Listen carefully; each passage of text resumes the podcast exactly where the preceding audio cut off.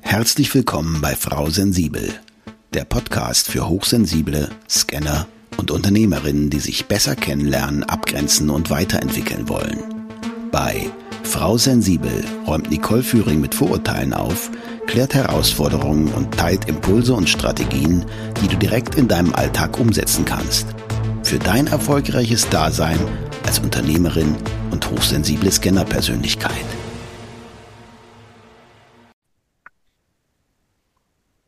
Verstanden. Super. Schön, dass du da bist und auch von mir ein fröhliches Hallo.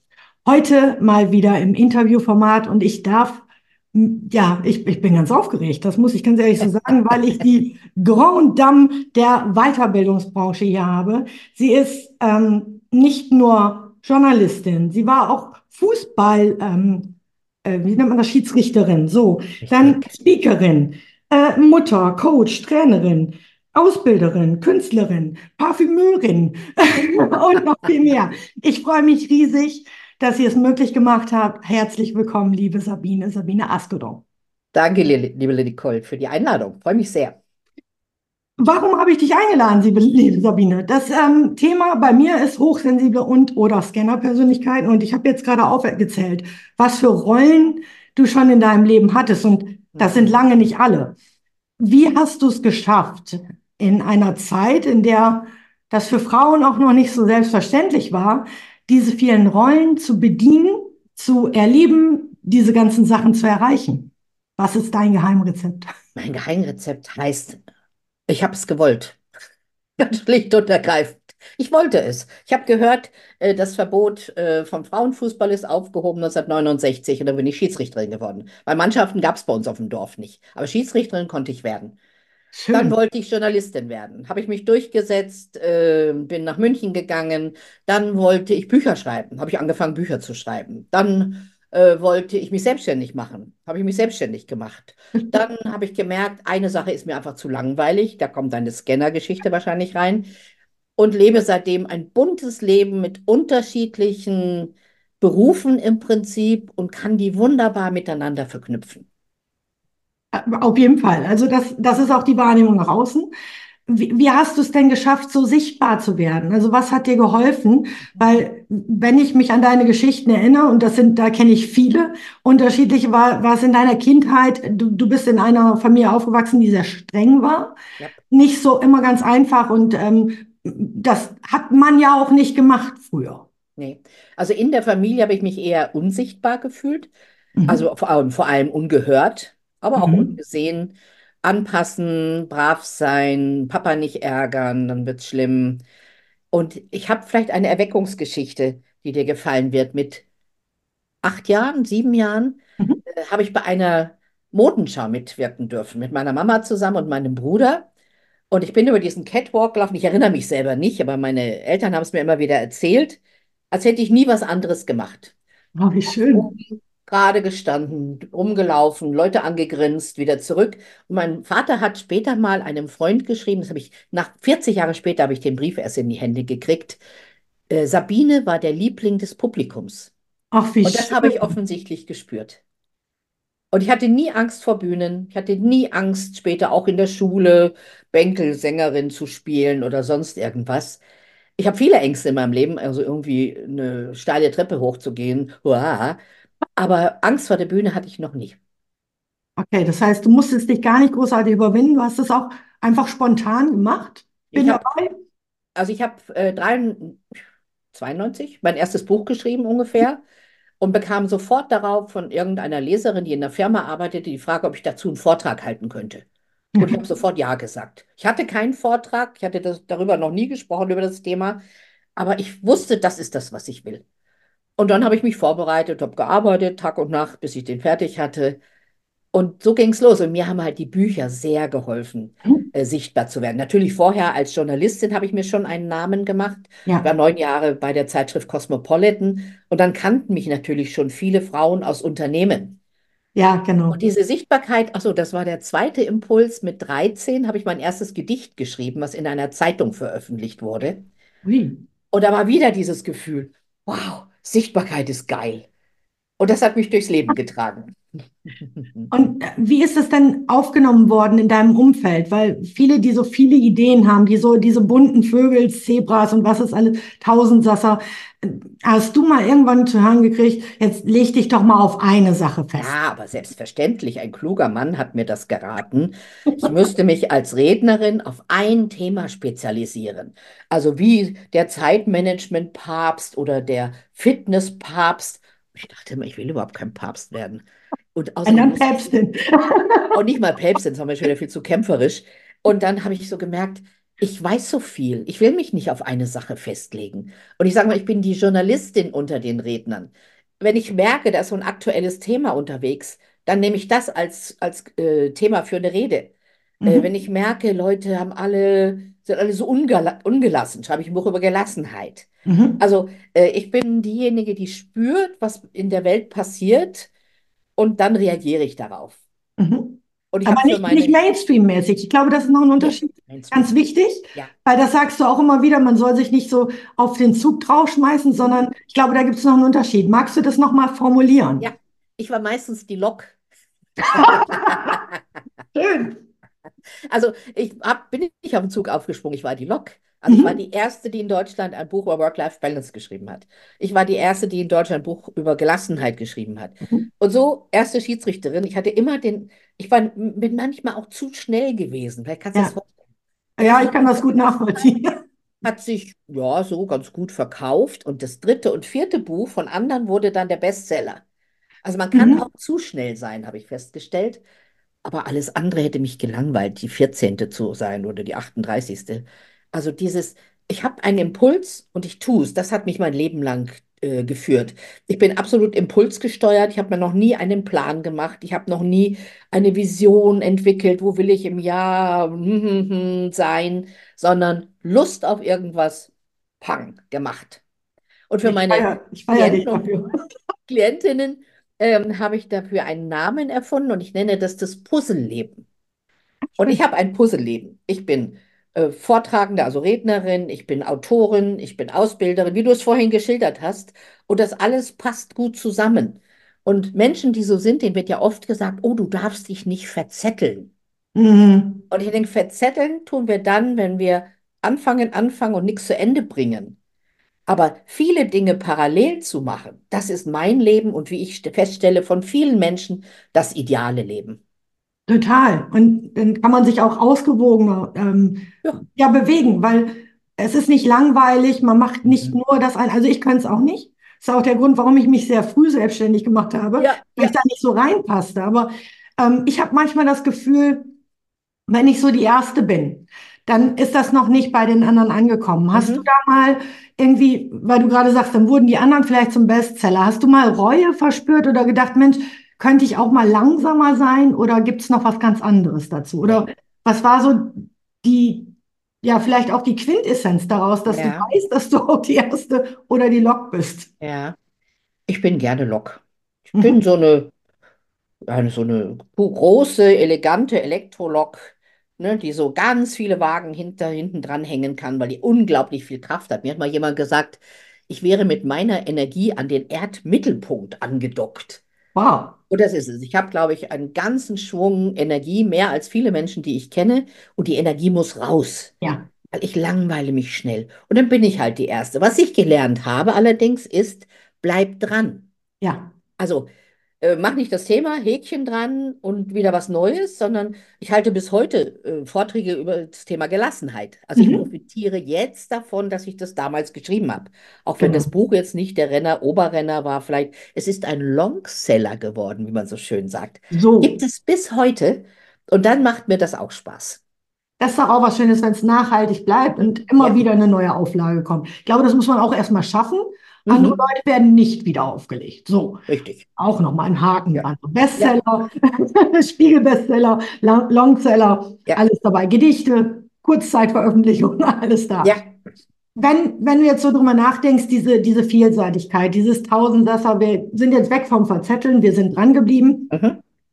Was für Tipps kannst du den Hörerinnen und Hörern geben, wenn, wenn du sagst, Mensch, die kriegen auch so Sachen, verzettel dich nicht, leg dich doch mal dass sie ihr buntes Leben doch leben dürfen. Bei dir ist es das Puzzleleben. Erster Tipp ist, lebe deine Träume. Ganz schlicht und ergreifend. Ich wollte nie eine alte Frau werden, die irgendwann mal sagt, ach, hätte ich doch damals. mhm." Also probier es aus. Ähm, probier es aus. Zum Beispiel, du hast es äh, erwähnt, ich habe ein Parfum rausgebracht vor circa, weiß ich gar nicht, zehn Jahren, acht Jahren, keine Ahnung, sieben, ähm, weil ich es wollte. Mhm. Und das habe ich dann so plus minus null ungefähr abgeschlossen, dieses Geschäft. Aber ich war, bin heute noch stolz, dass ich es gemacht habe. Ey, ich hatte ein eigenes Parfum, hieß Sweet Success und hat super lecker geduftet. Ich habe es Duftet gemacht. immer noch lecker.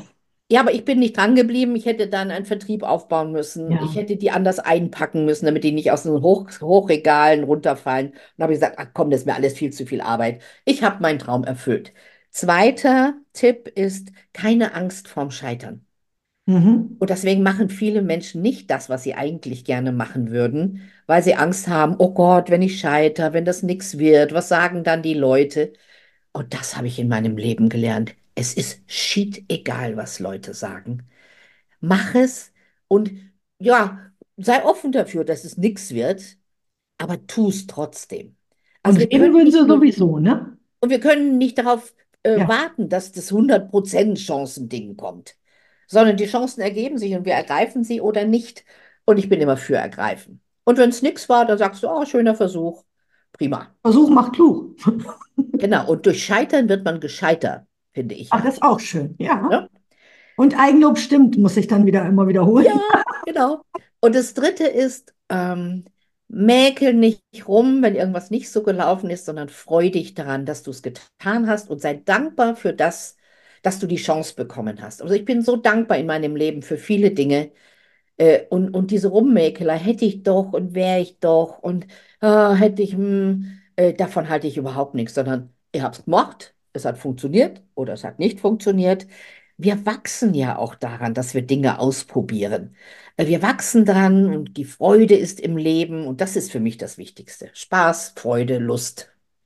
Definitiv. Wenn ich, wenn ich da nochmal einhaken darf, ähm, warum du das getan hast. Ich ähm, erinnere mich an eine Geschichte, wo du in der Wüste warst. Ja, Magst du das vielleicht mal kurz für die Hörerinnen und Hörer erzählen, so als warum das so, genau, Erweckungsmoment. ja, Ja, ich war als junge Journalistin in Eritrea im Krieg. Also die Eritreer haben, wollten sich lossagen von Äthiopien, haben gekämpft gegen die Äthiopier und ich war mittendrin im, an, in der Nähe der Front äh, als Journalistin. Wir haben uns ähm, Lager angeschaut von Flüchtlingen, Krankenhäuser, eben um, um auch in Deutschland darüber aufzuklären. Mhm. Und da habe ich einen, einen Raketenbeschuss erlebt. Also wir saßen in einem Tal, engen Tal, in einem weißen Zelt, werde ich nie vergessen, auf der Pritsche. Und unser Führer, der uns da rumgeführt hat, hat gesagt, äh, wir kriegen jetzt gleich einen Bombenangriff, einen Raketenangriff. Steckt die Finger in die Ohren und macht den Mund weit auf, damit das Trommelfell nicht platzt, wenn die hier in der Nähe einschlagen.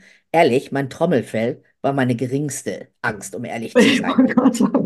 Also ich saß da wie so ein Idiot, 30 Sekunden oder so, dann hörten wir die im Tiefflug, die Mix kommen und dann ging es los. Bam, bam, bam, ringsherum fielen Raketen in dieses Tal und auf die Berge ringsherum, hat einen Wahnsinnshall gemacht. Und ich sitze da und wir haben es überlebt und es haben, waren, gab wenige Verletzte. Die meisten haben, also die Menschen haben es überlebt, aber es war eindrucksvoll. Und Ja, im. Nachhinein wurde mir klar, dass ich in dem Augenblick mein Leben verändert habe.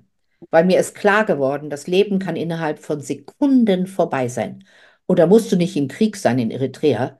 Du Mhm. kannst in München über den Mittleren Ring gehen und ein Bus dich tot. Oder du schläfst und wachst einfach nicht mehr auf. Ist ja noch viel doofer. Ja, Also, das Leben ist zu kurz. Ich habe ein, Buch geschrieben, Das Leben ist zu kurz für Knäckebrot. Das hat damit auch zu tun. Ähm, also genieße jeden Augenblick. Mach das, was du machen willst, bald. Warte nicht auf, wenn mal die Kinder groß sind, wenn das Haus abbezahlt ist, wenn ich mal in Rente bin. Wir wissen nicht, ob wir diesen Augenblick erreichen werden. Und das ist mir klar geworden. Ich glaube im Nachhinein in dem Augenblick, das war wirklich sehr eindrucksvoll, dieser Moment. Und das habe ich dann zu 99, na, zu 90 Prozent in meinem Leben durchgezogen. Manchmal auch hatte ich Schiss. Und manchmal habe ich es auch nicht gemacht, obwohl ich wusste, es wäre besser. Aber zu 90 Prozent, glaube ich, habe ich es gemacht.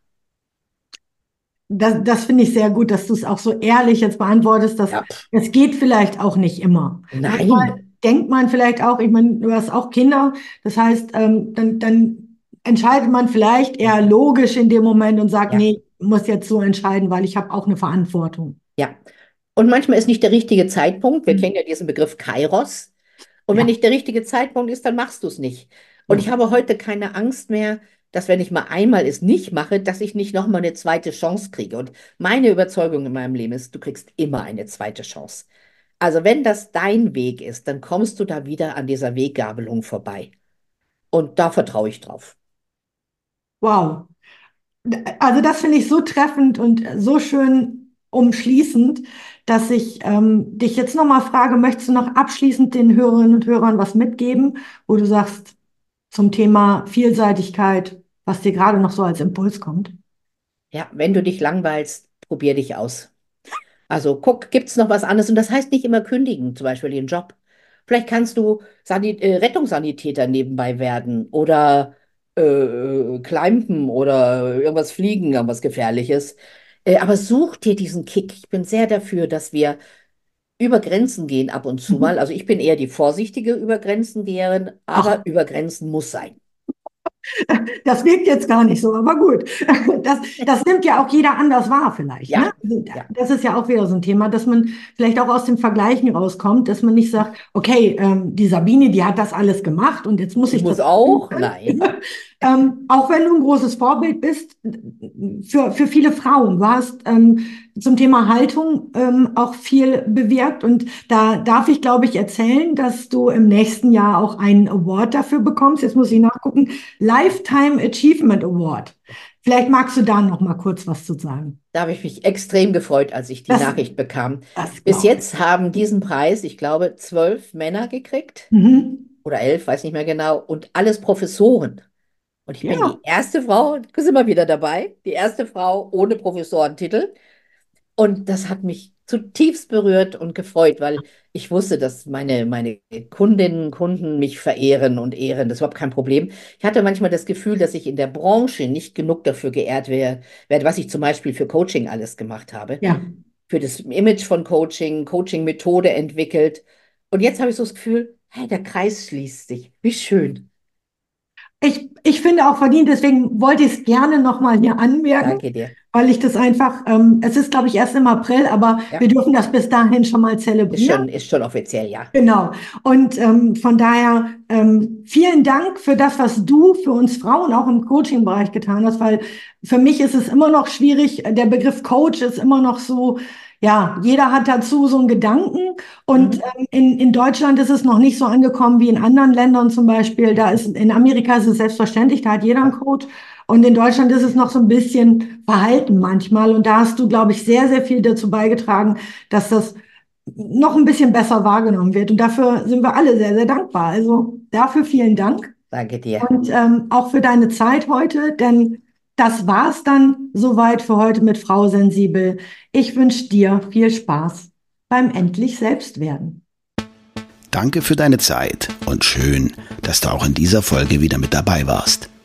Weitere Informationen zu Nicole, ihrem Podcast sowie den direkten Kontakt findest du unter nicoleführing.de. Wenn du auf deiner weiteren Reise jemanden suchst, der dir als Sparringpartner zur Seite steht, dann vereinbare einfach ein kostenfreies Orientierungsgespräch mit Nicole unter www.nicoleführing.de slash buchen oder nutze den Link in den Shownotes. Notes.